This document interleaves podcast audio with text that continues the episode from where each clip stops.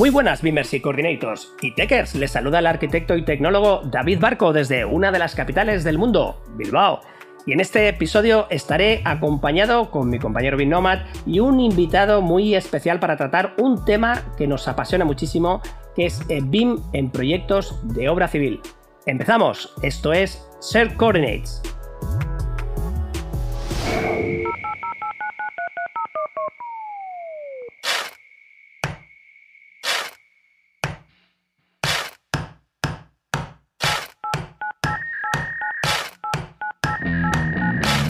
Shared Coordinates, un podcast con una mezcla de ingenio, experiencia e innovación. Un espacio donde la tecnología, el diseño, la arquitectura, ingeniería y construcción son un tema en común. Ideas, conceptos, experiencias, flujos de trabajo, noticias y conocimiento aplicado. Todo en un solo lugar. Coordenadas compartidas.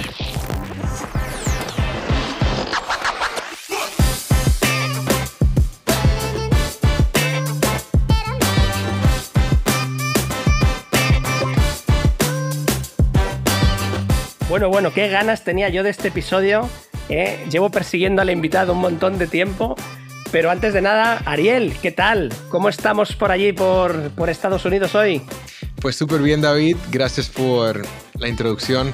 Fíjate que estamos aprovechando de los, las últimas semanas del verano.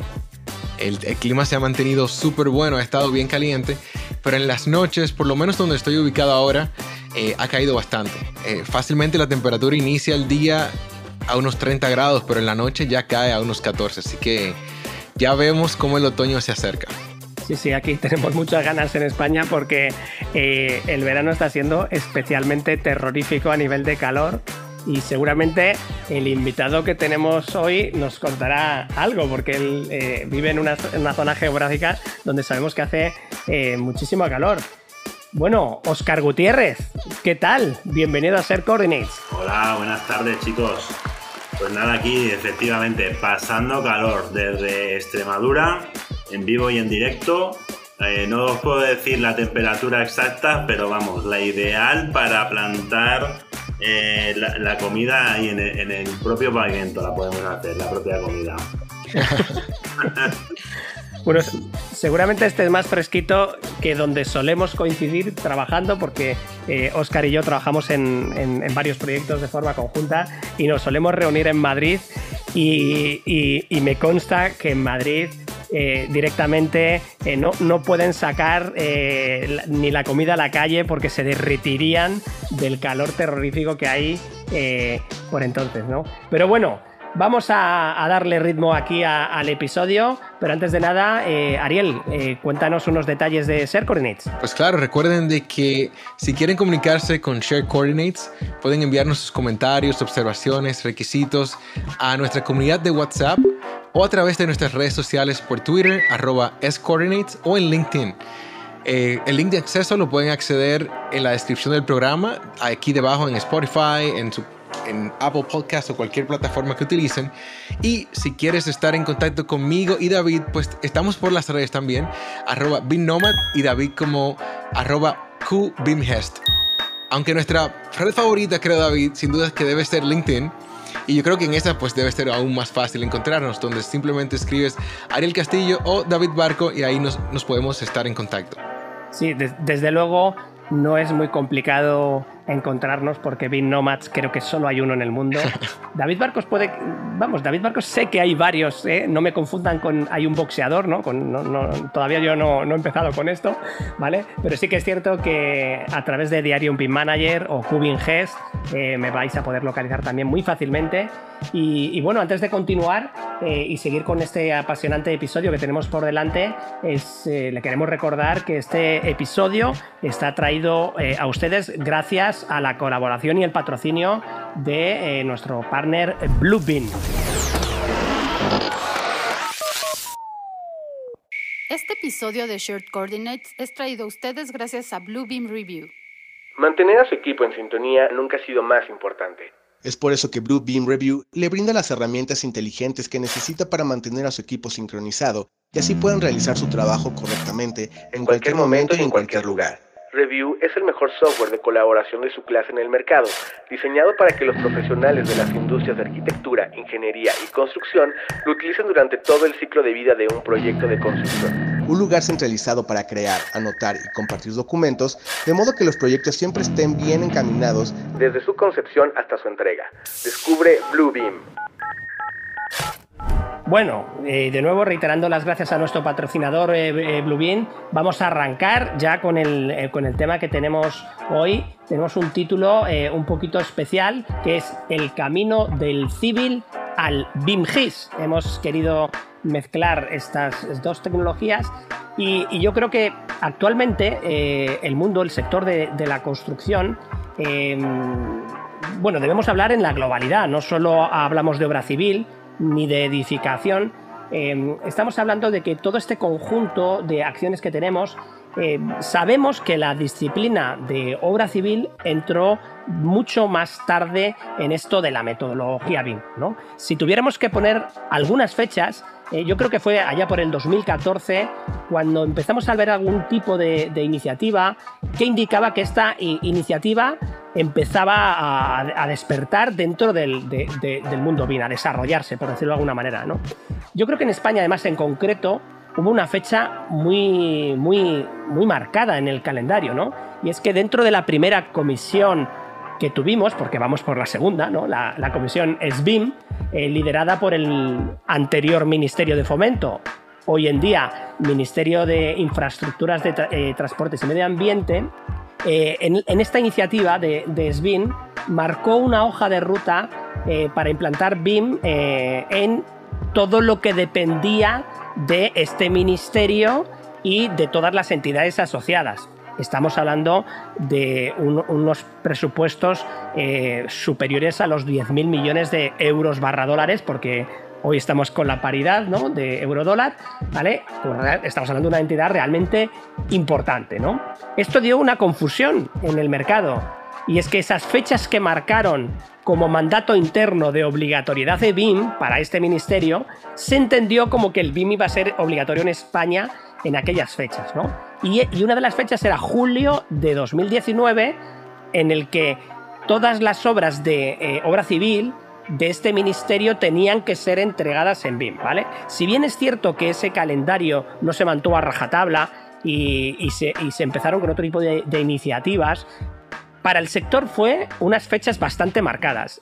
Y yo recuerdo perfectamente cuando salió esta, hoja de ruta, porque empezábamos a recibir llamadas eh, en la empresa diciendo, oye, oye, que quiero empezar con esto de la implantación BIM porque vienen unas fechas muy marcadas, ¿no? Y sí que es cierto que se notó un impulso eh, bastante importante. Pero bueno, este es un, pequeño ejemplo de cómo se empezó a mover la obra civil en España dentro de las administraciones públicas como principal eh, canal y sí que hay un dato realmente importante, ¿no? Esta comisión SBIM que hablábamos, luego dio paso eh, a finales del año 2019 con la comisión CBIM, ¿no? Igualmente liderada por el mismo eh, ministerio, en este caso con un cambio de nombre, el MITMA, y eh, tiene un, observatorio de licitaciones bastante interesante, muy trabajado, con unas estadísticas y unos informes que os recomiendo.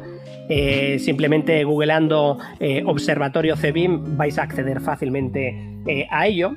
Y resulta que a comienzos del año 2020, por primera vez en todo el histórico de cinco años de informes, el número de licitaciones de, de obra civil versus licitaciones de obras de edificación superaba civil a edificación, ¿vale? Hay un, un punto de inflexión eh, bastante importante, pero es que ese punto de inflexión solo ha hecho aumentar, ¿vale? En, los últimos años. Y no solo eso, sino que también el volumen de, eh, de, inversión de euros dólares asociados a esas licitaciones públicas también ha superado ampliamente la obra civil a la parte de edificación, ¿vale? Por tanto, yo creo que este es un, cambio de tendencia, un punto importante que, es un dato en el que empezó más tarde, pero ha superado a, la obra civil. Y no solo eso, sino que podríamos poner eh, muchísimos ejemplos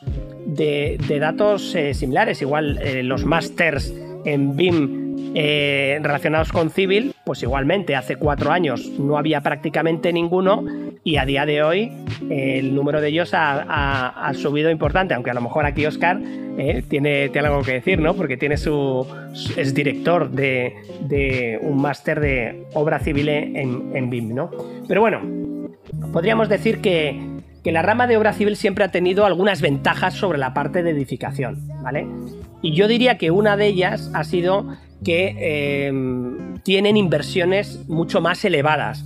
Es decir, la dotación presupuestaria de estos proyectos puede llegar a multiplicar por 10 o por muchísimo más el coste medio de una obra de, edificación. ¿no? Y esto evidentemente conlleva que en esas obras hay más recursos para hacer más cosas, como por ejemplo BIM y otro tipo de usos asociados o tecnologías en paralelo que, hay. ¿no? Yo solo tengo que recordar una, una licitación en el País Vasco de Interviac que mm, dentro de sus especificaciones BIM no solo pedía que todo se realizara el modelado de, eh, o sea, modelos de información, sino que además incluía requisitos relacionados con escaneados, eh, con esa medición continua de la obra, también con otros propios escaneados, partes de realidad virtual, etcétera, etcétera, etcétera. Es decir, que el nivel de exigencia fue muy elevado y ahí podríamos seguir con otros ejemplos como ferrocarriles de la Generalitat Valenciana, es decir,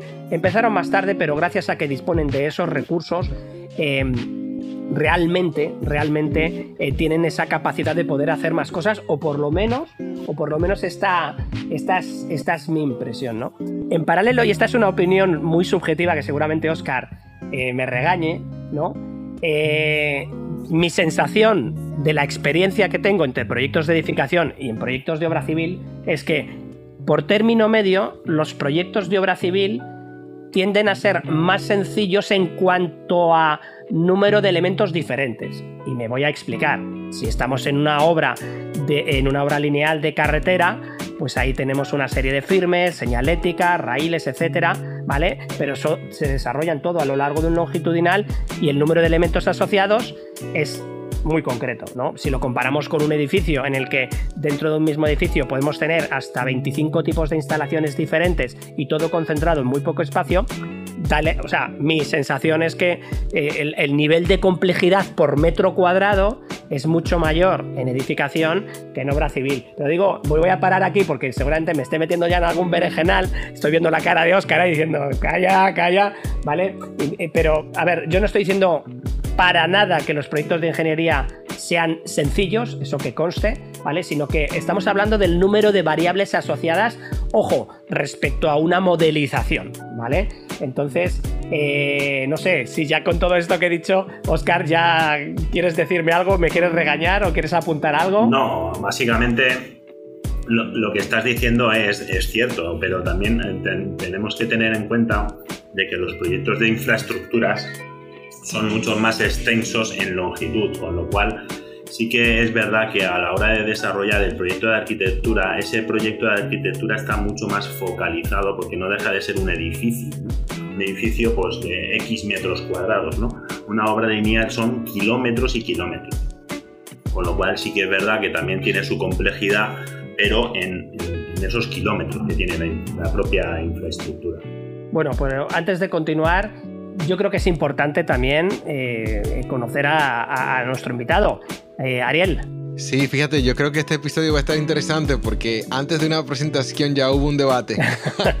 Entonces, yo quisiera que, para los que no conocen, porque obviamente David y Oscar tienen una relación eh, muy cercana, yo quisiera que, Oscar, te presentes tú como persona y como profesional para todos esos escuchas que están en Latinoamérica. Hola, hola a todos. Entonces, en primer lugar, pues nada, darme a conocer, ¿no? Soy Oscar Gutiérrez. Como bien dicen mis compañeros, eh, me dedico al, apartado de la ingeniería civil y llevo varios años eh, en ello, ¿vale? Eh, me puedo considerar como una persona muy inquieta, muy trabajadora y muy versátil.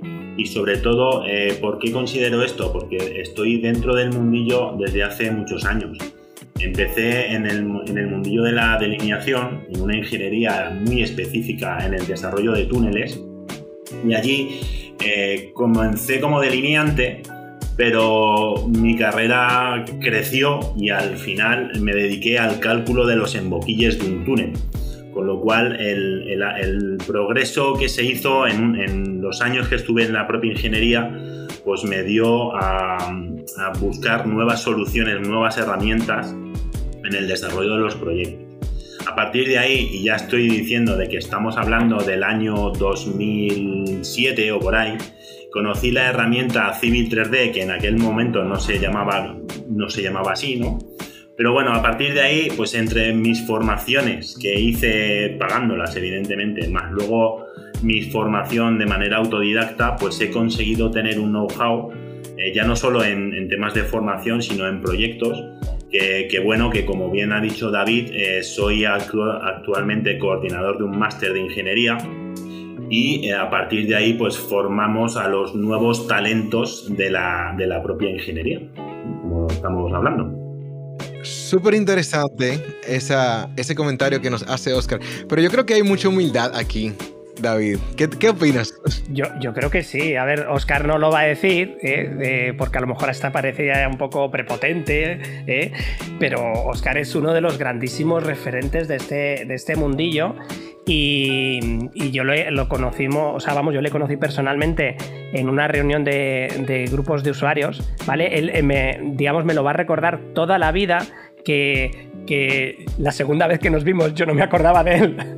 Cosa que es muy difícil, ¿vale? Cosa que es muy difícil porque Oscar es una persona que, tiene una envergadura enorme, es, muy alto, muy grande y entonces pues, pues es fácil de, recordar, ¿no? Pero la segunda vez que nos vimos le dije, oye, pues mira, no, no me acuerdo de ti y tal y, me regañó. Fue en una, una, reunión en el grupo de usuarios eh, BIM de Madrid y, desde hace dos años somos compañeros eh, de trabajo en, en, Boutique de New School, donde desarrollamos diferentes tipos de tareas, pero como, como buen ejemplo de intentar ser coherente en nuestro entorno laboral eh, con la filosofía que nosotros predicamos de, trabajar de manera colaborativa, pues estamos tratando de generar sinergias entre las diferentes eh, ramas educativas de, Boutique de New School, ¿no? evidentemente desde la rama de, civil y yo desde mi, parte de digital leader, de crear nuevos entornos, nuevos contenidos, de buscar las tendencias, en el nuevo máster que estamos preparando de, Business Intelligence Management Office, en el que por supuestísimo habrá elementos cruzados con el, con el máster de, Oscar, e, etcétera. Pero vamos, que a mí desde luego lo que sí que me llamó la atención es que empezamos a trabajar juntos en, en algunas cuestiones y, cuando yo iba preguntando por ahí de, oye, pero tú a esto a quién se lo preguntarías, ¿no? Y, siempre terminaban dirigiéndome hacia Oscar. Digo, joder, pues, pues está claro que, Oscar es, es, eh, vamos, aquí el, capo eh, de, del mundo civil. Bueno, es, es, uno de los grandísimos referentes en, España y yo creo que también en Latinoamérica también eh, ya, ya lo conocen. así que, bueno, es un gusto tener aquí una persona de, este nivel. Sí, cuéntanos, Ariel. Mira, algo que me interesa también saber es, Oscar, ¿cómo, cómo tú entras a este mundo con el tema de BIM? O sea, hablaste de la parte de cuando trabajabas ya con Civil, pero ¿cómo se dieron los primeros pasos para conectar, digamos, ese tipo de tecnologías? Pues al final entras, pues como todo el mundo tiene que entrar, ¿no? Con la, con la premisa de que tienes un CDE delante y fíjate que es tan sencillo como eso. Es decir, a ver, ¿esto del CDE qué es? Pues hasta que te das cuenta la importancia que tiene el CDE en la metodología BIM, ahí es cuando realmente entras y, empiezas a aplicar todos tus conocimientos, de, toda tu experiencia y, trayectoria que puedas tener. Y yo se lo digo a todas las empresas, incluso a todos mis, a todos mis eh, estudiantes, ¿no? todos mis alumnos Fijaros que es tan simple como decir, si quiero trabajar bajo metodología BIM, necesito estar ahí, compartiendo información en ese CDE. En el momento en el que decidamos no entrar ahí, pues no estamos dentro. Con lo cual la decisión es del propio usuario. Fijaros que es simple. Luego ya la parte de diseño, la parte de programación y todo eso, eso ya va sobre rodado, como digo yo pero la primera decisión es la fundamental, el entrar, empezar a colaborar, colaborar en mayúsculas ¿vale? Y que todavía nos cuesta, a todos, todavía nos cuesta, pero bueno, poco a poco lo estamos consiguiendo. Sí, yo, creo que esto es fundamental y, yo lo, comento también con otros compañeros, ¿no? Es decir, el hecho de que el mundo de obra civil entrara un poquito más tarde, también asimismo ha sido una ventaja para el mundo de obra civil. ¿Por qué?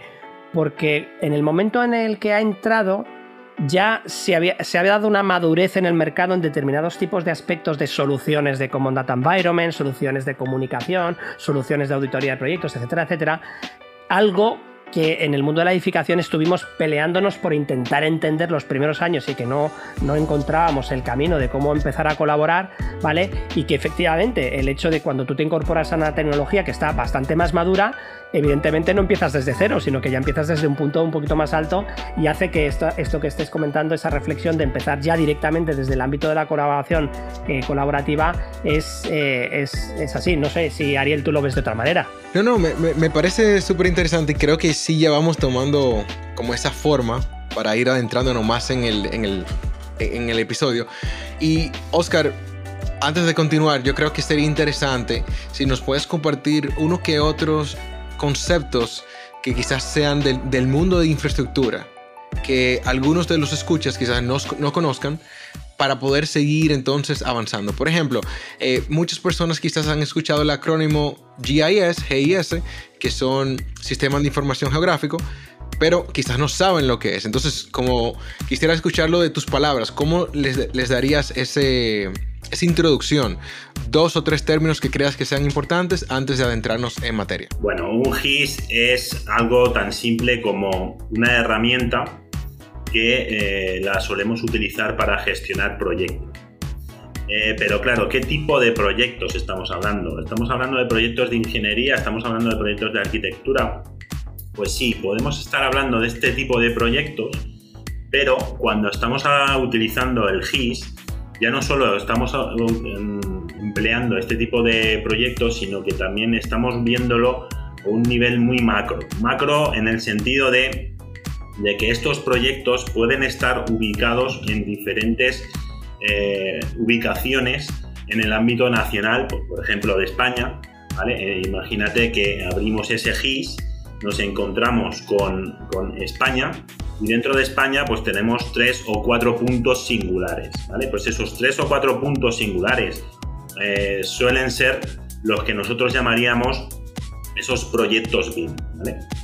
simplemente haríamos un zoom para poder eh, acercarnos ¿no? a ver qué información tienen esos proyectos y a partir de ahí poder consultar esas property sets que llamamos nosotros en el ámbito de la ingeniería, que son las, son las properties, son esos, esas propiedades que nosotros damos al modelo eh, para, mm, para, a ver, ¿cómo diría yo? Para mm, asignar el uso a, ese modelo.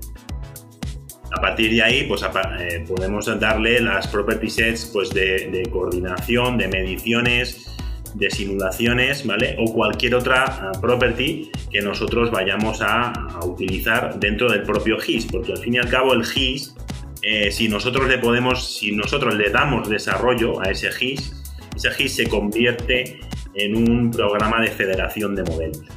Y ya no solo federamos esos modelos, sino que gestionamos nuestros activos dentro del propio GIS. Algo muy interesante y que bueno, hablaremos un poquito más adelante. Fenomenal. Eh, la verdad es que, bueno, hay, hay, otros términos, podríamos meternos. Eh, yo como he estado, como he podido trabajar con Oscar en algunos proyectos y soy arquitecto, pues claro, yo me tengo muy marcados eh, esos términos que, he tenido que estudiar sí o sí para poder entender, ¿no? por fin he entendido lo que es una plataforma, ¿vale? La, línea característica de un recorrido, ¿eh? Y cómo no, cómo no, lo que es un subensamblaje. Eso que había oído. Al final, esto corrígeme si me equivoco, eh, Oscar, ¿no? Eh, para todos aquellos que pertenecéis un poco al mundo de, de, la edificación como yo y venís del mundo de los objetos BIM y si trabajáis con Revit de forma habitual, pues el mundo de las familias, ¿vale? Al final, un subensamblaje es otra forma diferente, ¿vale? De hacer pongo 17 comillas, familias, ¿eh? no es lo mismo, pero podría asemejarse en algunos conceptos, ¿vale? Eh, dentro, del, dentro de la parte de obra civil y, pues una herramienta tremendísima para poder generar muchas soluciones que se necesitan de esto dentro de ese entorno, ¿no? Pero sí que es apasionante el ver, pues eso, cómo de repente muchos conceptos que en, el otro entorno en civil se llaman de una manera, al final pues todo tiene su paralelismo, porque no estamos, no estamos dejando de hablar eh, de, elementos, eh, de elementos constructivos, con la singularidad de que todos los elementos que se trabajan en civil tienen contacto en su mayoría con el terreno, ¿no? que es esa eh, la gran singularidad que, que otros programas no parece que el terreno no existe. ¿no? bueno, antes de continuar, ¿vale? Antes de continuar con otros. Tenemos, tenemos alguna pregunta relacionada con esto, Oscar, así que. Pero. Mm, íbamos a decir. Esto. Eh, que poco te vendes, Oscar. Eh, en toda la presentación no, no has presentado tu empresa, ¿no? Eh, cuéntanos cómo se llama tu empresa. Bueno, soy el, director de, de, LOT 500. LOT 500 es una empresa de servicios de delineación y de modelado 3D en España. Ya llevamos eh, varios años trabajando, eh, haciendo proyectos nacionales e internacionales bajo metodología BIM y sin ella, ¿vale? Porque también es cierto de que hay empresas que todavía les está costando adaptarse a la metodología BIM, ¿vale? También es cierto que a la hora de trabajar en una empresa de servicios, pues también te das cuenta cómo, está, eh, cómo están las empresas, qué nivel de madurez tienen las empresas. E incluso te puedes dar cuenta del nivel de madurez en función del sector también, ¿vale? Nosotros tenemos empresas, eh, de, sí, básicamente te, estamos colaborando con empresas de ingeniería, ¿vale? Con empresas de arquitectura no tanto, porque, bueno, eh, vamos a dejarlo ahí. Nos tenéis que dejar trabajo a los demás. Exactamente, colaboramos con Berryland en ese aspecto, ¿vale? Y somos complementarios, ¿no? Con Berryland. Y en el sector industrial, pues también nos estamos dando cuenta de que las empresas también se están adaptando a esta metodología BIM. Concretamente en el sector industrial tenemos un cliente que ya llevamos más de 10 años trabajando con él y es ahora, en este año, cuando ha tomado la decisión de eh, empezar a trabajar con la metodología BIM, cuando nosotros ya llevábamos años avisándoles de ese cambio cambio en las herramientas de trabajo, ya indiferentemente luego ya, pues eso, la metodología BIM pues nos va a arrastrar a todos, ¿no? Porque al fin y al cabo o te adaptas o desapareces del mercado, ¿no? En empresas de ingeniería solemos estar trabajando con empresas muy especializadas, como he dicho antes. Yo empecé en el sector de la ingeniería trabajando con una ingeniería de túneles, pues yo la considero que es una empresa mm, bastante especializada, pues porque un túnel no lo suele hacer cualquiera, ¿no? Evidentemente. Con la empresa que estamos trabajando actualmente, pues mm, eh, la propia empresa confía tanto en LOT 500 que no hace una propia implantación ella misma, ¿vale? Con lo cual eh, estamos trabajando con ella desde, llevamos trabajando con ella desde 2014. Con lo cual, ahí, ahí, eh, ya, llevamos unos añitos trabajando con ella. Y luego lo que se nos viene encima es eh, otro sector también muy específico, que, que, bueno, es el sector de las presas. También es un gran reto a tener en cuenta. Ya tenemos un, par de clientes interesados en hacer implantaciones de presas y estamos eh, haciendo las labores de investigación y desarrollo a ver cómo implantar toda esa metodología BIM al sector. ¿Vale? O sea que tenemos grandes retos encima de la mesa.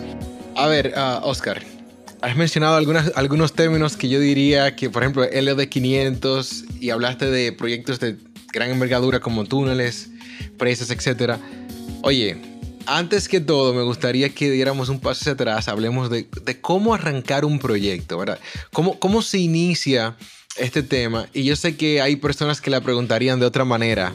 Eh, no sé, David, si tú quisieras entrar ahí, pero yo sé que yo quiero saber cómo arranca un proyecto. No sé, David, cómo tú lo preguntas. No, yo solo completaría la pregunta diciendo si el proyecto lo empiezas en Revit o lo empiezas en Civil. Pero no porque lo digo yo, sino porque es la gran pregunta que se hay en el mercado de cuando hay un proyecto, ¿cómo lo arrancas? Bueno, bueno, bueno, bueno. Vamos a ver el tema Revit. ¿Hablamos del tema Revit o qué? bueno, te lo hemos puesto ahí votando. generalicémoslos. Modelado. Ya sabes mi afinidad con el tema Revit. De hecho, tú fíjate que mi experiencia en Revit, pues hombre, tengo, mi, tengo experiencia en Revit, ¿vale? Eh, poca, pero algo tengo, ¿vale? Sí que es cierto de que como, de que como persona, como persona inquieta, tengo que ver eh, esas, esas carencias que tienen ciertas herramientas y precisamente Revit tiene la carencia de que, eh, vamos, bajo mi punto de vista, ¿vale? De que el, terreno no lo maneja del todo, del todo bien. También es cierto de que eh, las cosas se pueden hacer de muchas maneras, ¿vale? Yo siempre lo digo, para sumar 5 hay gente que suma de uno en uno hay gente que suma 2 y 3, ¿vale? Y hay gente pues, que se pone a sumar incluso con decimales, ¿vale? Pero yo también digo de que cada herramienta está ah, diseñada ¿no? para hacer cierto tipo de trabajo. Tampoco estoy diciendo de que Revit sea malo, tampoco estoy diciendo de que Civil sea el mejor, ¿vale? Pero sí que es cierto de que Revit es, por lo menos desde mi punto de vista, es una herramienta que está más enfocada a arquitectura, ¿vale? Y Civil 3D pues está enfocada a mm, movimientos de tierra y trazado, es decir, proyectos de infraestructura. ¿Cómo empezamos un proyecto? Pues hombre, evidentemente para empezar un proyecto de infraestructuras hay que empezarlo con un terreno. Si no tenemos terreno, no podemos hacer nada. Con lo cual, la labor de crear ese terreno eh, ese terreno inicial, pues bueno, también hay diferentes maneras de crear ese terreno inicial, ¿no? Ya lo hemos mencionado anteriormente en, eh, este podcast, es el tema del uso de nubes de puntos, Nubes de puntos eh, mediante drones, mediante LIDAR, mediante sistema clásico, GPS, ¿vale? O sea, hay diferentes maneras de coger esos datos iniciales. Pero sí que es cierto de que si no hay terreno no podemos hacer proyectos de infraestructura, porque el terreno está ahí y todos los elementos de esos proyectos de infraestructuras pues eh, caen sobre ese terreno. Movimiento de tierras, pues no podemos hacer un movimiento de tierras si no tenemos el terreno inicial. Con lo cual, ahí lo digo todo. Y una carretera, pues igual, si no tenemos el terreno inicial, no sabemos por dónde vamos a hacer el trazado, ya sea en planta o en perfil de esa carretera.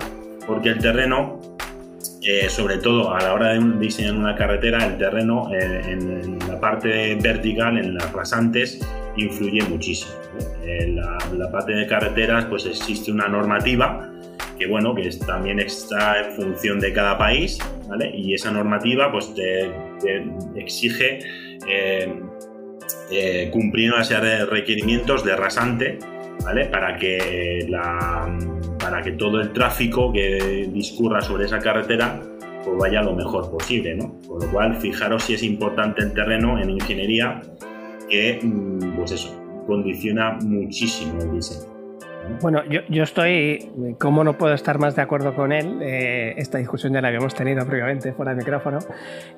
Pero lo que sí que es cierto es que, desde mi punto de vista, la forma de cómo se arrancan los proyectos también tiene que cambiar por parte de los clientes o adjudicatarios, ¿no? si hablamos de, desde el punto de vista de la ISO, en el sentido de que a día de hoy, si tú empezaras un proyecto de manera tradicional, ¿qué hace el cliente? Pues te dice, oye, pues yo tengo esta parcela y te enseña un plano o te enseña algo, ¿vale? Y, te enseña fotografías, pues mira, que he hecho aquí tal, incluso te puede enseñar un estudio económico que tenga en Excel, etcétera, etcétera, y al final si tú vas a arrancar el proyecto, lo normal es que te ayude o te facilite más información para poder hacerlo todo esto, ¿vale?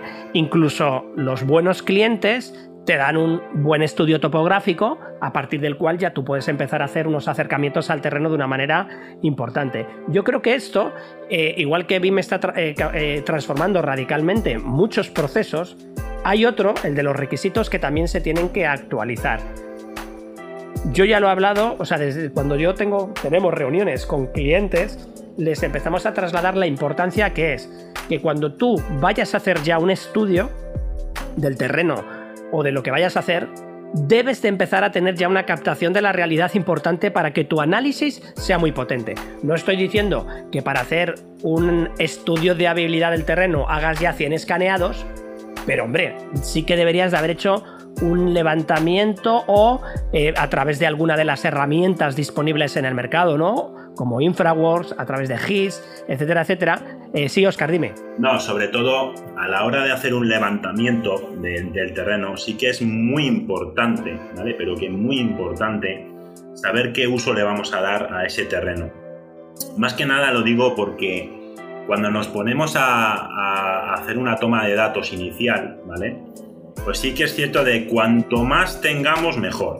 Pero también tenemos que ser conscientes de que no tenemos eh, un superordenador en, la oficina y todo eso lleva un procesamiento de datos que realmente puede ser innecesario. Entonces, la precisión en la toma de datos al inicio de ese proyecto, de ese, proyecto del levantamiento topográfico, es muy importante. De hecho, es tan importante que tú fíjate eh, en una implantación que, hicimos hace poquito, el cliente se dio cuenta de que eh, habían invertido más de lo necesario. Ya. Fijaros cómo están las No, no, pero si es que precisamente yo lo digo son muchas, muchísimas las experiencias de escanear y llevarte muchas sorpresas, ¿no? Pero a donde voy yo es que vamos a dar por hecho que ya ha habido un estudio de viabilidad y que dicen que vamos a arrancar un proyecto, o sea, el proyecto es real, ¿vale? Entonces, creo que es responsabilidad del cliente adjudicatario entregar ya un modelo de información suficiente a los proyectistas para evitar que tengan que hacer ese, ese levantamiento ellos o que tengan que hacer esas interpretaciones ellos, sino que se, dé esa calidad ya, o por lo menos, si no lo hacen, que le den todos los recursos para que eso se pueda hacer de una manera eficiente, ¿no? Porque, o sea, esto evidentemente en el mundo de edificación es muy crítico. O sea, yo cuento muchísimas veces esta, esta experiencia que a mí me pasó de, en mi primer despacho de arquitectura. Bueno, primero no, en el despacho de arquitectura donde yo empecé eh, como, como, arquitectos, ¿no? José Luis Pami es al que le tengo un aprecio infinito y, me, dio la posibilidad de hacer mi primer proyecto de arquitectura, eh, muy, muy, muy eh, revisado y supervisado por su parte, pero me dijo, toma, aquí tienes esta parcela, haz un edificio de estas características, etcétera, etcétera, ¿no? Y me dio un par de pautas y me dijo, sí, pero esto así, de esta manera, ¿no? Bien, y de repente ya está todo el proyecto terminado, totalmente terminado, por lo menos en una, en una fase básico, y de repente aparece el terreno. Y me dice, bueno David, ahora tienes que ajustar todo lo que has hecho al terreno. Y claro, todo lo que era perfecto y recto, de repente las fachadas giraban un grado, en una fachada se retranqueaba 20 eh, centímetros a mitad porque no sé cuántos, ahí le faltaba un trozo de fachada, ahí no sé, ahí tal, de repente en el terreno había una roca gigante, yo qué sé, había un montón de cosas que yo decía, digo, yo no entiendo nada de esto del mundo de, de, cómo se diseña, no habría sido más fácil empezar desde el terreno. Y yo ya, oye chico, yo ya sé que la fachada tiene esa forma y tal, no sé qué, bueno, a mí en su día me respondieron, no hombre David, es que entiéndelo, estás aprendiendo, eh, eh, estás todavía en cuarto de arquitectura, no has terminado y no sabes cómo funciona esto, perfecto. En su día lo aprendí así, pero desde la perspectiva veo nítido que eh, desde el minuto uno del diseño, si queremos optimizar y queremos rentabilizar la inversión, o por lo menos si tú eres diseñador y quieres que tus recursos invertidos en el proyecto sean más eficientes, diseña una vez, no diseñes dos veces, ¿vale? Entonces yo creo que ahí, como te decía, creo que hay herramientas bastante interesantes para poder tener una eh, captura de la realidad sin, necesidad de, escaneados, ¿no? Como por ejemplo Infraworks, ¿no, Oscar?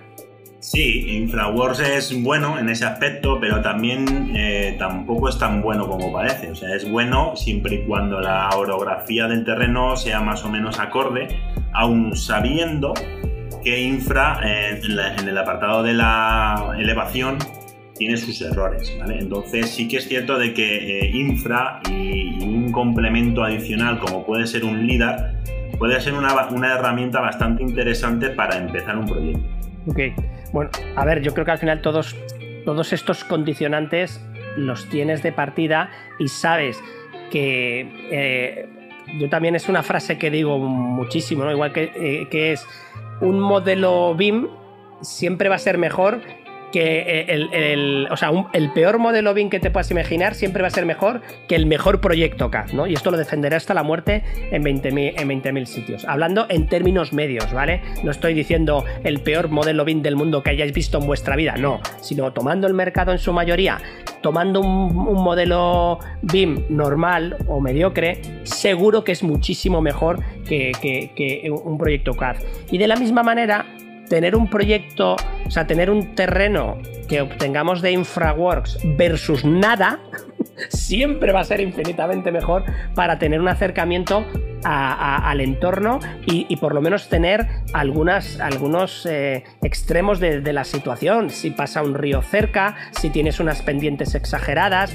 Claro que no me va a dar la foto 1-1 de la realidad, pero seguro que te va a ayudar a, localizar eh, puntos críticos de la zona que seguramente en un plano topográfico no los veas tan fácilmente. ¿no? Yo creo que iba por ahí. Pero si, avanzamos en los procesos, ¿no? estamos hablando del, primer proceso crítico, ¿no? el levantamiento de eh, podemos analizar otro tipo de, procesos, usos BIM, eh, dimensiones, ¿no?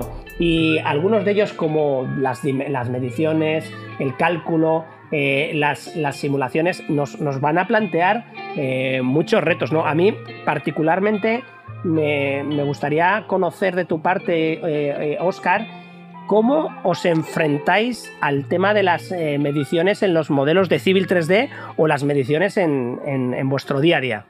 Bueno, las mediciones es un uso, eh, yo creo que es el uso más importante ¿no? a la hora de la metodología BIM. Sí que hay otros usos interesantes como la coordinación, ¿no? Eh, la visualización. Bueno, la visualización, visualización, es algo muy común, ¿no? al fin y al cabo, una visualización de un modelo es, algo común. Pero sí que la medición, al fin y al cabo, es súper importante porque al fin y al cabo, cuando nosotros diseñamos algo, queremos saber cuánto va a costar eso. Bien, en Civil 3D no hay una herramienta como tal que nos diga cuál va a ser el coste de nuestro modelo. No existe una herramienta como tal. Sí que existen otras herramientas dentro del mercado que efectivamente no son del ecosistema de Autodesk, que bueno, que sí que existen, pero no son, no, trabajan bajo modelos nativos de, de, Civil 3D. Trabajan con IFCs. Vale. Eh, ¿Cuál es el problema aquí? El problema es que eh, el IFC en, infraestructura, pues bueno, está, bueno, en infraestructura y de todo, el IFC está en pleno desarrollo, está, está a punto de salir ya oficialmente la versión 4.3 del IFC, la cual nos afecta directamente al sector de la infraestructura en Civil 3D ya tenemos betas eh, operativas, ¿vale? Que no, bueno, todavía no son públicas, pero bueno, eh, nosotros también es cierto que dentro de los 500, el equipo que conforma los 500 en el apartado de, ingeniería, pues eh, la gran mayoría de nosotros estamos dentro del programa beta de Autodesk y antes de que salgan las cosas al mercado, nosotros ya las hemos probado durante todo un año. Con lo cual, esto nos viene muy bien a nosotros a lo que voy. Sí que es cierto de que la versión 4.3, pues bueno, trae mejoras, todos lo sabemos, ¿vale? Pero sí que también es cierto de que eh, como tal en, Civil no existe una herramienta de medición. ¿Cuál existe el problema? Ah, ¿Cuál es, cuál es uno de los problemas eh, que nos encontramos en nuestro día a día? Pues bien, a la hora de exportar nuestros modelos de Civil al formato IFC, pues en algunas ocasiones la geometría no sale del todo correcta. ¿Qué pasa? Pues evidentemente si la geometría no es correcta, la medición de esa geometría en la property set que nos da el volumen de esa geometría, evidentemente tampoco va a ser correcto.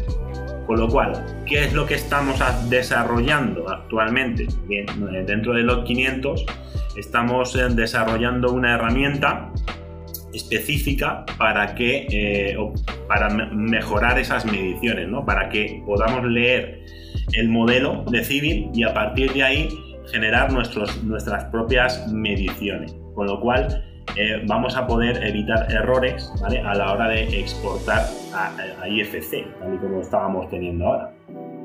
Esto estamos en pleno desarrollo, también hay que decirlo, ¿vale? Con lo cual, eh, yo creo que va a ser una herramienta bastante interesante porque en el sector no existe la herramienta como tal. Ya he dicho antes, existen herramientas pero que miden los IFCs. Esos IFCs pues también eh, se pueden editar también. Con lo cual, pues hombre, también tiene sus, sus, pros y sus contras, ¿no? Si tú tienes un modelo en Civil que lo puedes medir directamente y esa medición la puedes exportar a un formato eh, de interoperabilidad entre, los, entre las herramientas de medición, pues simplemente vas a tener que incorporar en esa, en esa herramienta, ya sea X o ya sea Y, ¿vale? Eh, y vamos a obtener la medición la natural, la del modelo, sin errores de visualización, ni errores de geometría, ni ningún tipo de errores. estamos intentando evitar todos los problemas de interoperabilidad que existen entre los programas. Es lo que estamos haciendo. Y ahí estamos, ahí estamos. Ya nos queda poquito. Bueno, te, acabas de saltar el guion. Te acabas de saltar el guion completamente, pues teníamos ya la siguiente pregunta preparada, que era esa, y ya el pobre Ariel aquí mirándome qué hacemos. No, no, no, no, no pero sabes, David, eh, lo que pasa es que a mí se me llama mucho la atención eh, ese tema, porque desde el momento en el que Oscar mencionó IFC, todo el mundo sabe que yo soy bien crítico con el tema de IFC. Eh, y entonces infraestructura llega un poquito tarde a, la fiesta, ¿verdad? O sea, y eh, la parte de infraestructura, esas clases que están en IFC llegan tarde. Por ende, yo, yo, yo quería precisamente preguntarte eso sobre, oye, ¿cómo se ve un flujo de trabajo cuando tomamos en cuenta interoperabilidad? ¿Qué limitaciones tiene o qué quisieras tú que funcionara? O, o quizás me equivoco, funciona todo bien, ¿sabes? Cuéntame ahí, Oscar, no sé si quisieras abundar un poquito más sobre esa parte. No, básicamente lo que se nos están pidiendo hasta ahora, ¿vale? Hasta ahora en el apartado de infraestructura lo que se nos pide es eh, la extracción de sólidos de nuestros modelos para que esos sólidos se lleven a un programa de coordinación y a partir de ahí puedan hacer simulaciones, simulaciones de obra. La llegada del IFC, pues bueno, todo son mejoras y evidentemente eh, ya no van a ser mejoras, sino que van a ser cambios en la metodología de trabajo, en los flujos de trabajo. Porque también es cierto de que clasificar un modelo en civil, pues hombre, bajo nuestra experiencia, no lo hemos hecho. Yo no te digo que no se haga, ¿vale? Pero bajo nuestra experiencia no lo hemos hecho. En caso, en el cambio, en caso de arquitectura, pues sí que tengo entendido que se suele clasificar más ¿no? los proyectos bajo el, estándar del IFC. ¿Qué va a conllevar esto del 4.3, eh, del esquema 4.3 del IFC? Pues bueno, vamos a ver qué tendencia van a tener esas empresas de infraestructura a, a ver cómo adaptar todos estos modelos y ver si realmente en el sector de las infraestructuras vamos a utilizar este esquema. Vamos a ver cómo evoluciona. Yo, de todas maneras, escuchándote, Oscar, hay una cosa que no termino de entender y creo que es algo que Autodesk se tiene que mirar de una manera importante. O sea, estamos hablando aquí de Civil 3D, de información, de parámetros, de llevármelos para acá, de crear un IFC, pero resulta que Civil 3D no es 3D. Es decir, que tú, para poder hacer esa exportación a IFC, previamente tienes que convertir los elementos que has ido generando en, civil a sólidos y ya a partir de ahí puedes crear un modelo IFC. Entonces, yo de verdad, Oscar, eh, no lo entiendo. no sé qué opinas tú. Bueno, esto ya lo sabes, ¿no? Las, las, incongruencias que tiene todo, ¿no? Al fin y al cabo es, es así en la manera de trabajar. Nosotros hacemos, o sea, Civil 3D tiene una serie de herramientas, ¿vale? Esas herramientas, pues como tú bien has dicho, ¿no? Antes, las líneas características, las obras lineales, ¿no? Son herramientas de, de Civil 3D, pero sí que es cierto de como, como estoy diciéndote, hay que generar una serie de sólidos. Esos sólidos, pues bueno, eh, dentro de Civil existe esa herramienta eh, en el cual eh, si son sólidos en movimientos de tierra, desmontes terraplenes, una simple balsa de agua, por ejemplo, es el, ejemplo más común, ¿no? Una balsa de agua. Pues sabemos que va a haber ahí un desmonte de tierras para generar luego, para llenar ese desmonte de agua, ¿vale? Perfecto. Generaríamos unos sólidos. ¿Cómo va a generar el programa esos sólidos? Pues mediante una comparación de superficie, la superficie del terreno original y la superficie que hemos generado nosotros con las herramientas de Civil 3D Civil 3D genera esa, esa operación de interferencia de superficies, nos genera un sólido y ese sólido es el que nosotros vamos a exportar a IFC con las property sets que el cliente diga. Ese sería el proceso general. Luego en obra civil, en, trazado, pues es algo parecido, ¿vale? Pero para que os hagáis la idea, ese sería el flujo. Oscar, aprovechando que hablaste un poquito de flujo de trabajo, cuéntanos un poquito entonces de algún proyecto que estés actualmente trabajando y cómo estas prácticas eh, se ven en el día a día. Proyecto BIM, entiendo, un proyecto BIM. Porque proyectos tenemos varios encima. Hombre, claro. claro. Bueno, pues proyectos BIM tenemos eh, varios encima de la mesa. Eh, este mes que viene vamos a empezar uno en el sector de la hidráulica también. Eh, va a ser un proyecto piloto, ¿vale? Para un cliente pues también un poco especial. También es un cliente nuevo que entra en los 500 eh, basado en la confianza y, todo el conocimiento que nosotros tenemos. A partir de ahí entra un, entra un cliente bastante importante, que no puedo decir el nombre, pero vamos, la, filosofía del proyecto es, es, un proyecto hidráulico, es un proyecto tipo de 3 kilómetros de distancia, en donde existe una serie de elementos singulares. Estamos hablando de una obra de un canal. ¿vale? Un canal, un trasvase. Entonces, en ese trasvase, pues ahí tenemos que definir la sección tipo del trasvase mediante la herramienta que tiene Civil 3D, la herramienta complementaria. El Subassembly Composer, ¿vale? De Civil 3D. Definiremos esa sección tipo del canal y eh, luego, una vez que ya hemos definido esa sección tipo, pues definiremos la geometría de esos elementos singulares. Ahora mismo no tengo delante de mí esos elementos singulares, pero bueno, os, podéis imaginar que pueden, bueno, por ejemplo, pueden, ser unas compuertas, ¿vale? Que estén en ese tramo del canal, unas compuertas construidas de hormigón, y las propias compuertas son compuertas metálicas, ¿vale? Que tienen unas llaves de acceso para abrir y cerrar la propia compuerta. El cliente, ¿qué nos está pidiendo? Pues nos está pidiendo un proyecto tipo pequeñito para ver cómo funciona esto de la metodología BIM, para ver si realmente le va a resultar interesante para la gestión de ese activo y si nosotros conseguimos mm, mostrarle el resultado eh, que sea pues eso beneficioso para esa gestión de activo pues no solo van a ser 3 kilómetros de canal sino que van a ser pues creo recordar que eran 80 kilómetros de canal, con lo cual pues es un proyecto tipo pues bastante interesante y es un reto también que tenemos encima de la mesa pues que va a suponer pues gran cantidad de conocimiento dentro del sector. El, sector de las hidráulicas dentro de la ingeniería pues, va a dar un salto mm, al año que viene. Digo al año que viene porque sí que está abierta, pues, se va a abrir, se va a lanzar una licitación bastante importante y a partir de esa licitación pues van a llegar otras licitaciones que, eh, pues bueno, pues lo que estoy diciendo, que el sector de la hidráulica pues va a ver si realmente es importante o no esto de la metodología BIM. Porque sí que es cierto que, bueno, como profesor o como ponente, también he hecho mis ponencias ¿no? en empresa privada y en empresa pública y una vez que ya les has explicado en qué consiste esto de la metodología BIM y cómo gestionar todo esto, pues hay gente que todavía eh, se niegan a aplicar esto de la metodología BIM.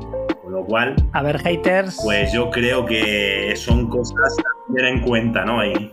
Oscar, haters siempre vas a tener, en, es decir, eh, una muy buena amiga del colegio que se dedicaba a análisis de, redes sociales, análisis de, situación en el mercado de muchos productos y tal, te decía, eh, tú sabes que estás teniendo éxito en alguna iniciativa en el mundo de las redes sociales en el momento en que empiezas a tener haters, ¿no? Entonces, bueno, siempre son necesarios que exista algún hater para que le den sentido balance, ¿no? Lado oscuro, lado, lado de la luz, ¿no? Etcétera.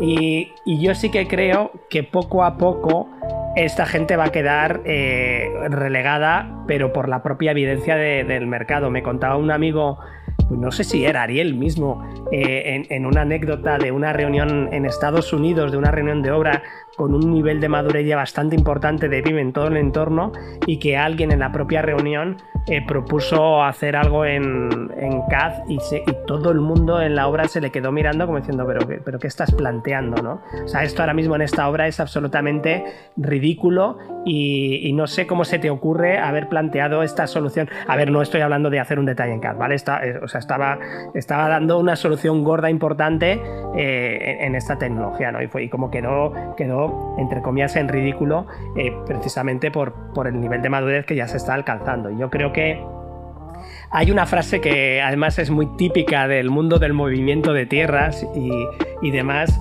que es que cuando tú vas tamizando el terreno, ¿no? O, eh, eh, eh, va, apareciendo lo bueno y lo malo, ¿no? Vas separando el grano del arroz, etcétera, etcétera, ¿no? a mí me gusta ese de que que la de, eh, con la decantación, lo que es la mierda, perdonadme oyentes eh, por decir esta expresión, ¿no? Se ve rápido y se quita rápido, ¿no? Con lo cual, eh, toda esta gente va a quedar muy en evidencia muy pronto y, simplemente irán desapareciendo por, por, autoexclusión, simplemente. Bueno, bueno, yo creo que estamos llegando aquí a, la parte final de las preguntas y, y antes de, hacer una pequeña recopilación de, algunos software que creemos que son interesantes, que nuestros escuchas eh, por lo menos conozcan, ¿no? creo que hay un, reto importante todavía que existe eh, dentro de estos dos mundos. ¿no? Fijaros qué importante es que expertos en edificación estemos hablando con expertos de obra civil y eso significa que ya nos estamos encontrando en el camino de la solución de los problemas. ¿no? Y de la misma manera yo creo que necesitamos que el mundo BIM y el mundo GIS eh, se unan eh, con soluciones cada vez eh, más eficientes. Nosotros, cuando digo nosotros, es Oscar y yo hemos tenido alguna experiencia en un proyecto de implantación conjunto y hemos visto avances de, mm, bastante interesantes de la unión de estas metodologías, como por ejemplo el software GeoBIM, pero sí que me gustaría conocer la opinión de Oscar, que lleva mucho más tiempo peleándose con, este tema, aunque eh, un segundo que Ariel quiere hacer un matiz. A ver, a ver, David. ¿Qué pasa? O sea, no podemos, aparentemente no podemos dedicarle solamente un episodio al tema de infraestructura. O sea, esto me parece que ya se ha convertido en el mes no oficial de, las, de la infraestructura. Así que yo creo que vamos a tener que hablar de todo este tema a través del mes para poder mantener este episodio en una sola hora. Eso, eso seguro pero yo me niego a terminar la entrevista con Oscar sin algunas cuestiones. Así que, eh, aunque nos pasemos de la hora, yo voy a ser un defensor de, terminar aquí un par de cosas que no me puedo ir sin, sin, sin decirlas. Así que, por lo menos algunas sí que las vamos a, tratar, ¿no? Entonces, ¿qué, opinión tienes tú en este aspecto que hemos comentado, Oscar, de la unión BIM-GIS, GeoBIM, etcétera? Pues, hombre, eh, va a ser un aspecto a tener en cuenta. De hecho, ya lo es, ¿vale? Hay empresas que ya se están están dando cuenta del potencial que tiene la unión BIM-GIS y solo esas empresas son las que entiendo que eh, tienen o entienden ese significado ¿no? de la metodología BIM eh, unida a la, filosofía del GIS. Em, herramientas GIS, evidentemente hay en el mercado, ¿vale? Y esto es como todo, ¿vale? Hay herramientas de código libre como QGIS, y hay herramientas de propietario como Erri o Geobim. Geobim, que ya, que, ya lo has mencionado, es una herramienta de, de que está en desarrollo y es una eh, aplicación interesante porque va a ser una aplicación web en la cual vamos a poder ver esos proyectos BIM y esos proyectos GIS dentro de la misma plataforma. Y además en, una, en, un entorno web, con lo cual simplemente con un usuario y contraseña nos va a facilitar la consulta a esos, a esos modelos que nosotros hemos diseñado.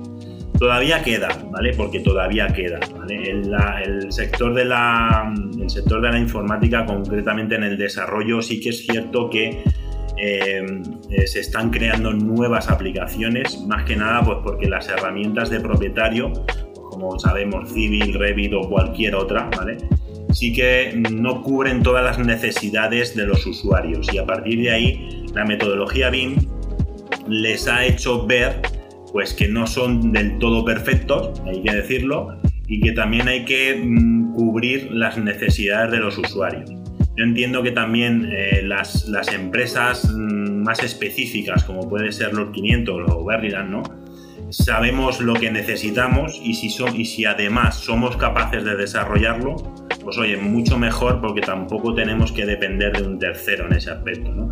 Sí que el tercero, estamos hablando de Autodesk, eh, es el gigante y a partir de ahí tiene que dar una solución propia, ¿vale? Pero si evidentemente al gigante no le interesa hacer algo o no, por el motivo que sea, pues es el usuario el que realmente lo tiene que desarrollar. Esto es mi, opinión, ¿vale? Mi humilde opinión, ya sabéis que yo soy muy humilde, ¿vale? Y a partir de ahí, pues oye, eh, abro debate en el caso de que la gente se anime. Y bueno, eh, yo también tengo redes sociales, me podéis encontrar por LinkedIn, que también soy muy activo en ese.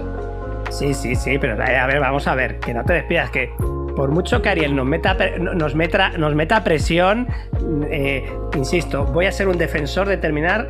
Eh, mira, he, tomado el, guion, he cortado un par de preguntas y me las he llevado a, un, a un snack para hacerlo posteriormente. Pero sí que hay una parte que necesitamos eh, tratar para cerrar por lo menos este pequeñito, pequeñito avance y análisis que creo que es bastante importante.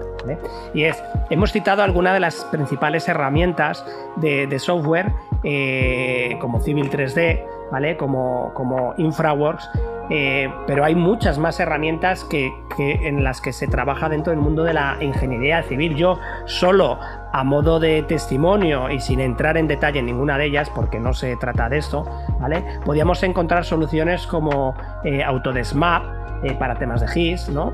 Autodesk Bridge para temas de puentes, todo el portfolio que tiene Bentley eh, de infraestructuras como Open Roads, Open Rail, Open Bridge, etcétera, etcétera. ¿vale? Hay soluciones muy robustas desde el mercado español como, como Instran y MDT.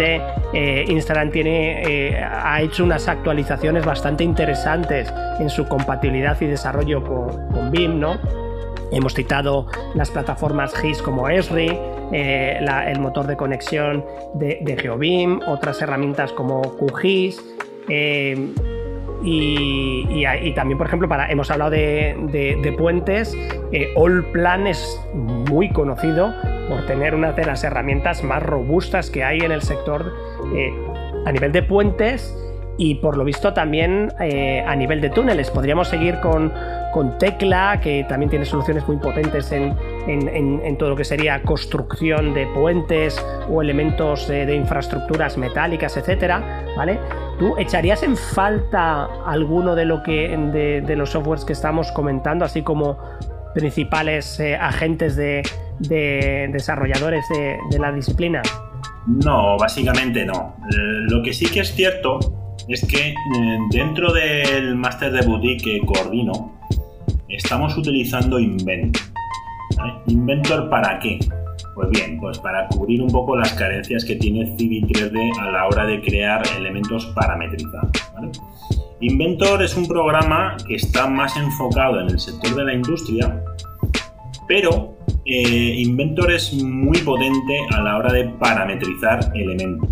Con lo cual, en, el máster, por ejemplo, estamos parametrizando los túneles, parametrizando los viaductos y eh, estamos consiguiendo resultados muy, muy interesantes. Bien es cierto de que, bueno, Inventor dentro del sector de la construcción no es muy conocido. Inventor, si tú buscas a una persona específica que conozca Inventor, pues bueno, dependiendo de con quién te encuentres, pues hay gente que quiere salir de la zona de confort, hay gente que no, le gusta salir de su zona de confort, pero al fin y al cabo yo creo que salir de la zona de confort crea, te crea nuevos retos y esos retos son aprendizajes. Si tú consigues aprender en tu día a día, pues oye, estamos así para todos, para aprender, ¿no? Es, la filosofía de la vida, ¿no?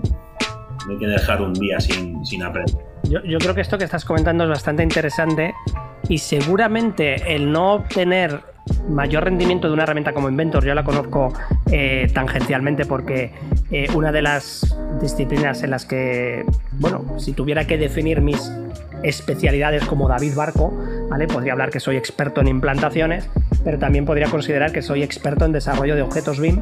Eh, eh, es una de las ramas que más he practicado en los últimos cinco años eh, con, más de 15 fabricantes aquí en el, País Vasco. Y lo cierto es que el tema de inventos sale de forma recurrente, ¿no?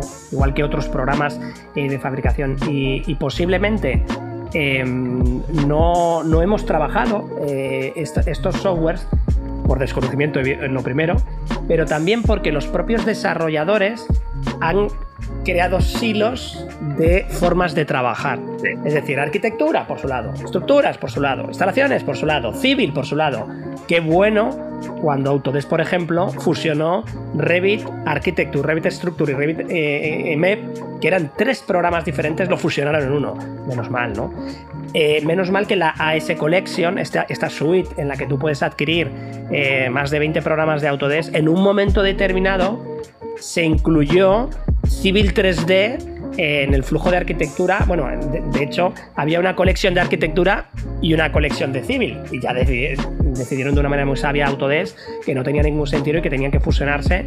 Bueno, yo sigo que esa fusión, creo que esa fusión tiene que seguir existiendo y elementos como, como, eh, como Inventor que acabas de, de mencionar deberían también de estar disponibles en la colección, porque además este concepto de colección también tiene que desaparecer, porque al final que en una colección te metan 52 programas, en realidad te da igual si tú vas a trabajar con 3 o 4, no, necesitas los 20, ¿vale? lo que te deberían de dar es una especie de derecho de uso de los programas que necesites. El que sea, pues ahora necesito Inventor. A mí me ha pasado ya más de una ocasión querer hacer una prueba de Inventor y no poder hacerla.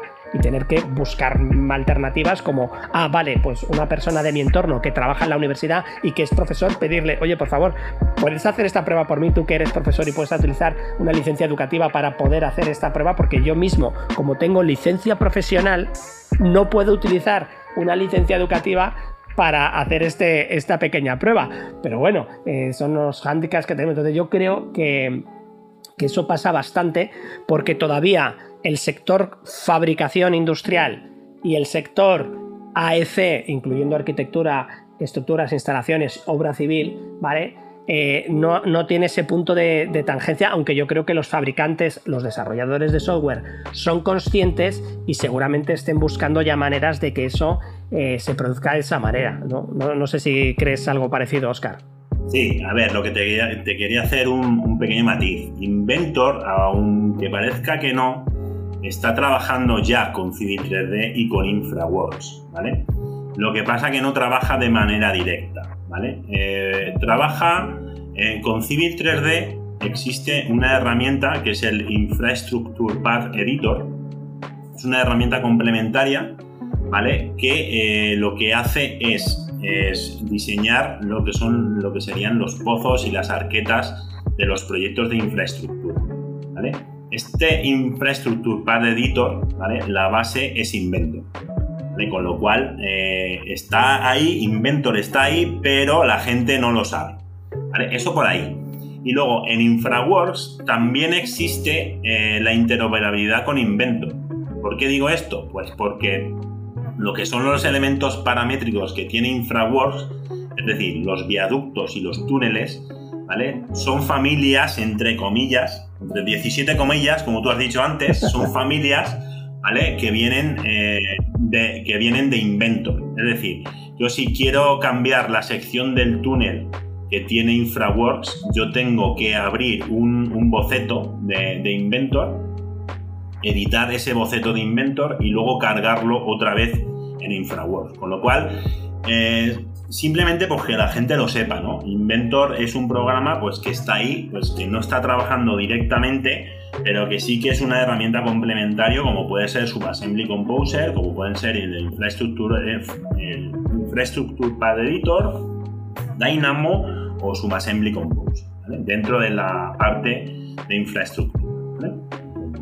Obviamente ahí lo dejo, que tiene su potencial Inventor. Lo que pasa que, bueno, pues no lo eh, mi trabajo dentro del máster de boutique es dar a conocer todo el potencial que tiene Inventor. Y una vez que la, gente lo conoce, pues hace las cosas con Inventor y dejan AutoCAD a un lado. Sí, vamos, yo, yo, yo creo, Oscar, que todo esto tiene, va a evolucionar un montón. Y es más, yo me imagino eh, un mundo de diseño en el cual tú ya no vas a estar en un programa determinado, sino tú vas a estar haciendo un flujo de trabajo. Y en un momento dado, a ese flujo le pedirás crear un terreno y entonces el programa te, sugerirá lo quieres hacer con infra, con, o sea, perdón, lo quieres hacer con InfraWorks, con Civil 3D, con tal. Entonces tú elegirás la plataforma, quieres hacer un escaneado, tal. Entonces solucionarás este proceso. Pasarás al siguiente proceso y estarás resolviendo. Entonces en un momento dado, a lo mejor estás en Revit y en, y en Revit necesitas resolver algo un poquito más complejo de diseño de maquinaria. Y entonces el programa te sugerirá abrir un segundo subproceso en, en, en algo parecido, o sea, como si fueras estuvieras trabajando con plugins o macros constantemente, más que dentro de un programa solo. Eh, eh, ojo, esta es una eh, imagen visionaria de cómo yo creo que sucederán las cosas, pero creo, creo, que tampoco estoy muy alejado de la realidad, porque Autodesk, cuando estuvimos en Las Vegas, en Autodesk University, ya, estoy hablando hace, hace bastantes años, 2018, 19, y, y ya, 18, y ya algo estaban avanzando. Y en el Autodesk University del año 2021, que es el último que, se ha dado hasta la fecha de la grabación de este programa, sí que es cierto que ya empezaban a mostrar flujos de trabajo mucho más dinámicos en la nube, eh, en el que tú puedes ir conectando de un programa a otro de una manera mucho más fácilmente. Así que, de hecho, creo que Fusion 360, que es el gran desconocido dentro del mundo de la edificación, ¿vale? Bueno, no sé si en infraestructura se trabaja con, o sea, yo creo que no trabajáis con Fusion 360, em, pero en el mundo de la industria y fabricación sí que es una herramienta bastante importante, ya está retomando muchos de estos conceptos de, los que yo estoy hablando, así que bueno, espero que, esto, que esto vaya por este camino. Vale, no, si al fin y al cabo es lo que tú estabas diciendo, David. El tema es, eh, no sé si al final existirá simplemente una, herramienta eh, que lo haga todo o que tenga muchísimas herramientas, plugins, scripts o como lo queramos llamar, pero sí que es cierto de que esa herramienta pues va a estar en la nube. Y Fusion 360 es un claro ejemplo de eso. Fusion 360 lo llamo yo el primo de Inventor, porque tiene todas las capacidades de, Inventor y además está en la nube. No, no te instalas te instalas 8 gigas o 9 gigas de aplicación, sino que a lo mejor te instalas nada, muy poquito y el resto está todo en la nube. Y esto ya lo dijo, como, como tú bien dices, hace unos años Autodesk, que la filosofía o lo que ellos querían era que el usuario final trabajase directamente en la nube. Con lo cual eh, nos estamos adelantando básicamente unos años por todo esto de que está pasando, todo, todos estos eventos que tenemos. Muy bien, muy bien. Bueno, eh, siento por mi amigo Ariel que hayamos, nos hayamos pasado eh, de, la hora habitual de, de, nuestro episodio de esta temporada, ¿no? Todo el mundo, nuestros haters maravillosos, sobre todo nuestros amigos de Binras, saludos, eh, siempre estaban ahí esperando que llegáramos a las dos o, tres horas de episodio para, para decírnoslo, pero bueno, no pasa nada, somos flexibles. Eh, si hemos eh, requerido unos minutos más es porque el invitado merecía la pena. Así que con esto que acabamos de conocer, bueno, por supuesto queda anotado hacer un snack eh, con, con, Oscar Gutiérrez para comentar algunas cosas más que se nos han quedado en medio y finalizamos esta parte del programa pasando a la sección final de Turn Off.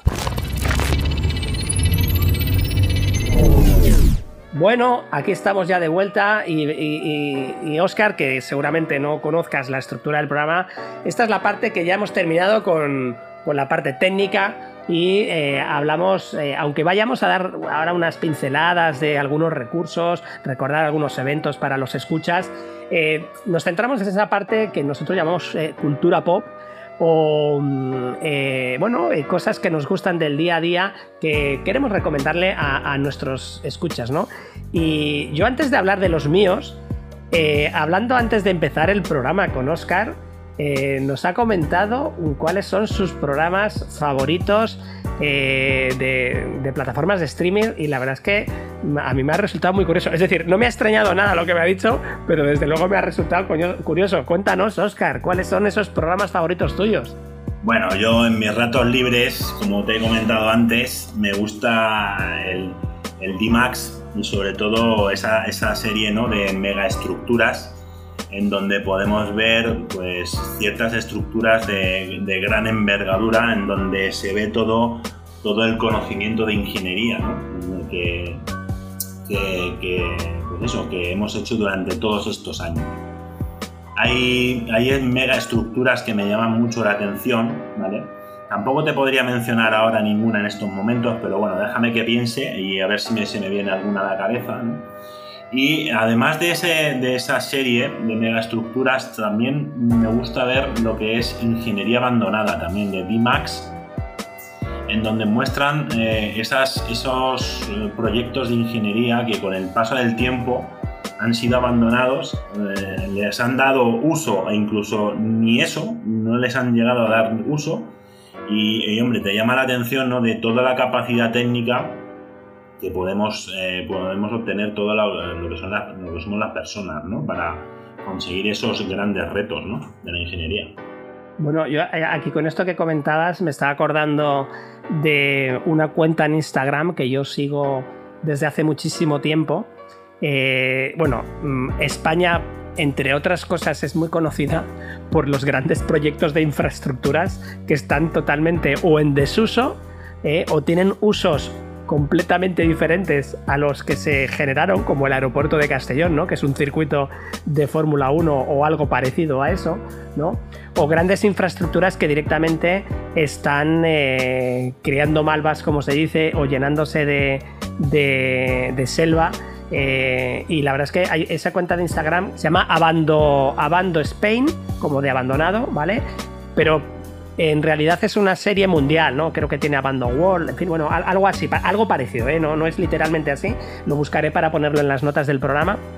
Y es impresionante, ¿no? Cómo te muestra edificios que están exteriormente súper bien y por dentro completamente dejados de la historia y, y, y, la verdad es que es muy triste cómo eso pasa mucho más de lo que nosotros nos imaginamos y eso no deja de ser mucho dinero que está ahí es un activo inmovilizado totalmente eh, des desperdiciado, ¿no? Y, y, creo que es una oportunidad enorme y una responsabilidad para la sociedad el poder restaurar ese tipo de, de, situaciones, ¿no? Con lo cual, pues bueno, yo te animo a que, a que sigas y muy, muy interesante que esto que estabas contando, ¿no?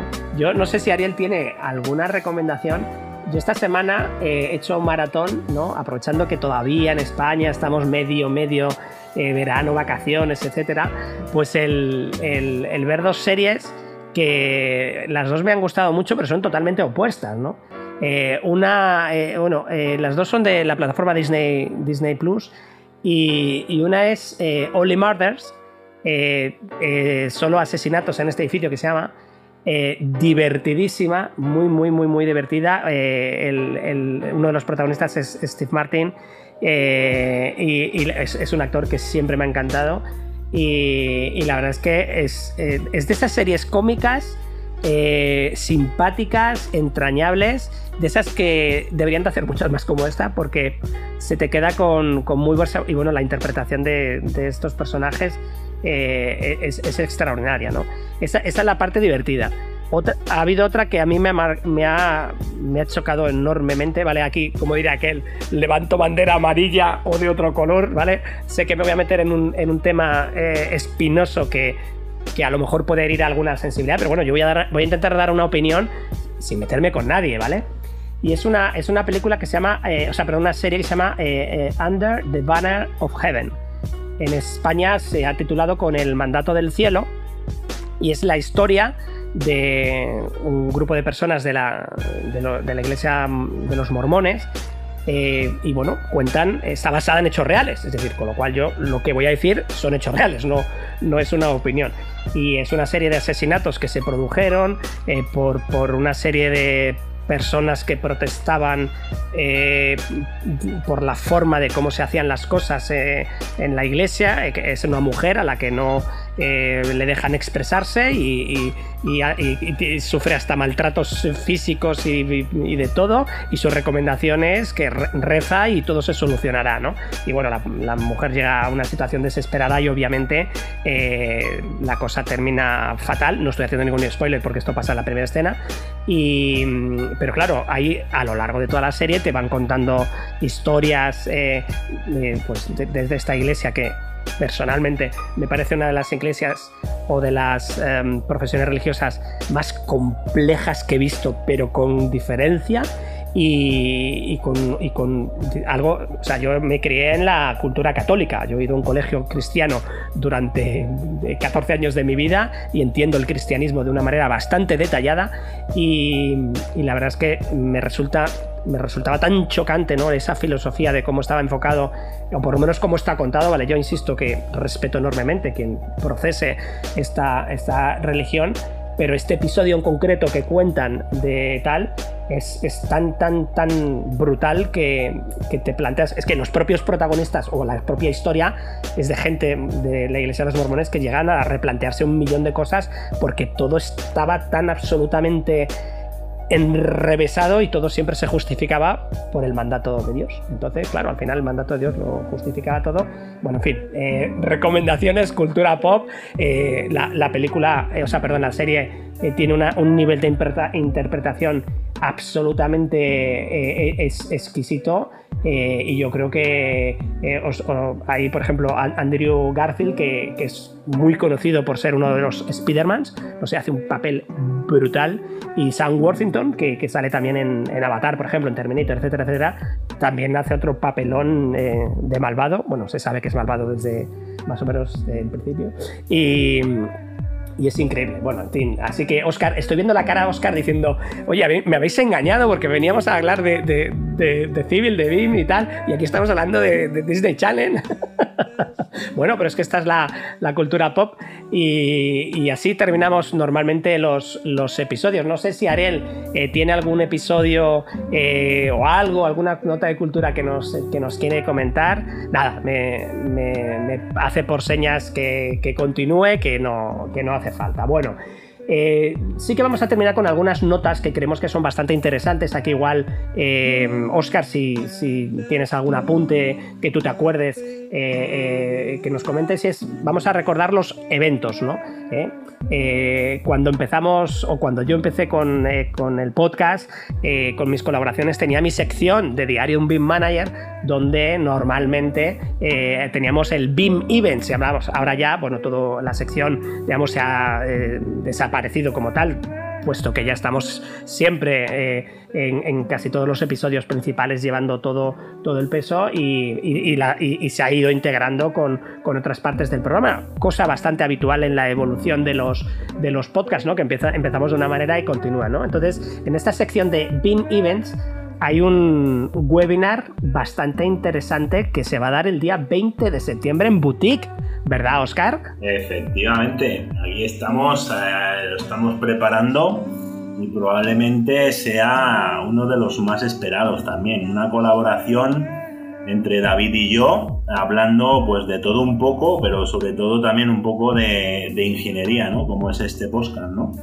No vamos a adelantar nada, eh, a mí me gusta ahí la, la expectación y bueno, os esperaremos el, día 20 allí como, como, asistentes al evento. Sí, sí que podríamos decir que, el webinar va a tener mucha energía. Y ahí lo dejamos. bueno, eh, sí que es cierto que también tenemos otra, otras conferencias eh, bastante importantes como que, bueno, que las entradas del Autodesk University ya están disponibles. Recordar que hay dos modalidades de asistencia a Autodesk, eh, que este año es en, Nueva Orleans, y que es la modalidad presencial y la modalidad eh, online, que es completamente gratuita. Con lo cual, pues si no tenéis la posibilidad de, ir allí presencialmente, que como digo yo, al menos una vez en la vida deberíais de ir, ¿vale? Recomendación, eh, si no tenéis esa, esa eh, otra, otra opción, ¿no? También en, septiembre, ¿vale? Vamos a tener un congreso muy, muy interesante el, 8 y, 9 de septiembre, que es el, el BIM FFIA que está eh, organizado por la Confederación de Ingenieros y, Arquitectos de, Costa Rica y que la verdad pues tiene, tiene un cartel bastante interesante. Os dejaremos el enlace en las notas del programa, aunque bueno, con, esta referencia de BIM eh, ECCIA lo tenéis. Y por supuesto, todos los eventos lo tenéis en, el blog de Diario BIM Manager, en el apartado BIM Events hay un calendario, en ese calendario os podéis, eh, eh, podéis estar suscritos a ese, calendario y todas estas cuestiones que las ponemos aquí eh, las, las, vamos a, recordar, ¿vale? Hay un par de recursos, hay un par de recursos que también ah, hemos recopilado para, para este podcast y para este episodio y el primero de ellos es un libro que, Oscar conoce muy bien, que es eh, el libro de Civil 3D, Manual Imprescindible de la edición Anaya del 2019, que está escrito por Daniel Martínez Cózar, una persona que bastante conocida por Oscar y por mí, puesto que hemos podido eh, participar con, él en la implantación BIM en, la empresa donde él es el BIM líder de, de EDPR pero que este, este libro está reconocido como uno de los mejores libros de, Civil 3D que, hay en el mercado. Por lo tanto, eh, os vamos a dejar ahí la, seña, pero vamos, Civil 3D, manual imprescindible de Daniel Martínez eh, Cózar, ¿no? Y em, ya para finalizar del todo, eh, antes Oscar estabas comentando temas de desarrollos de IFC o que por lo menos estabais colaborando en testear cosas y demás me, ha saltado la curiosidad de, si conocéis iniciativas como la de IFC JSON o la de I Love IFC que se ha lanzado muy recientemente y que de hecho hemos grabado con, con Evelio de Binras un episodio eh, aquí en Ser eh, sí, David. Eh, IFC JSON la conocemos de redes sociales. Me parece una herramienta bastante interesante porque a través de un navegador web podemos ver los modelos, los modelos IFC, con lo cual eh, desde mi punto de vista es muy interesante y además muy potente de cara a la administración, eh, a la administración de aquí de España. Sabemos que la administración no tiene los recursos eh, necesarios para, bueno, para mm, para ver este tipo de proyectos y sí que ellos em, utilizan el formato IFC para consultar los proyectos tanto de infraestructuras como de, edificación. Y si además esta herramienta está integrada en un navegador web, pues como hemos dicho antes, ¿no? al fin y al cabo todas las aplicaciones van a ir a, web y se van a convertir en herramientas indispensables. I Love IFC, eh, como tú bien dices, acaba de salir. Eh, todavía no he tenido tiempo para trastearla, pero seguramente que Evelio eh, y su equipo está haciendo un gran trabajo, con lo cual mm, me falta tiempo para, para investigar sobre ella. Desde luego, desde luego. Bueno, pues de momento, de momento, lo vamos a ir dejando por aquí porque ya Oscar nos ha prometido que sí, que, va a hacer ese, ese, snack con, nosotros. Así que eh, os vamos a, recordar que, nos podéis enviar eh, los comentarios, observaciones, requisitos de mejora al WhatsApp del programa, eh, más 1 619 535 6032, repito, más 1 619 535 6032. Y recordando que aquí estamos ayudando a la transformación digital del sector AECO de manera colaborativa. No olvidéis eh, visitar nuestras eh, redes sociales, nuestra web, eh, apuntaros al grupo de la comunidad de Ser Coordinates de WhatsApp, que lo tenéis en las notas del programa, y por supuesto, apoyadnos en las diferentes plataformas dando un like, un 10, un corazoncito, un 5 estrellas para seguir aumentando la comunidad de Coordinators y Techers. Y recuerden que nos vemos en el camino de los datos, The Right Data Adiós, goodbye, agur.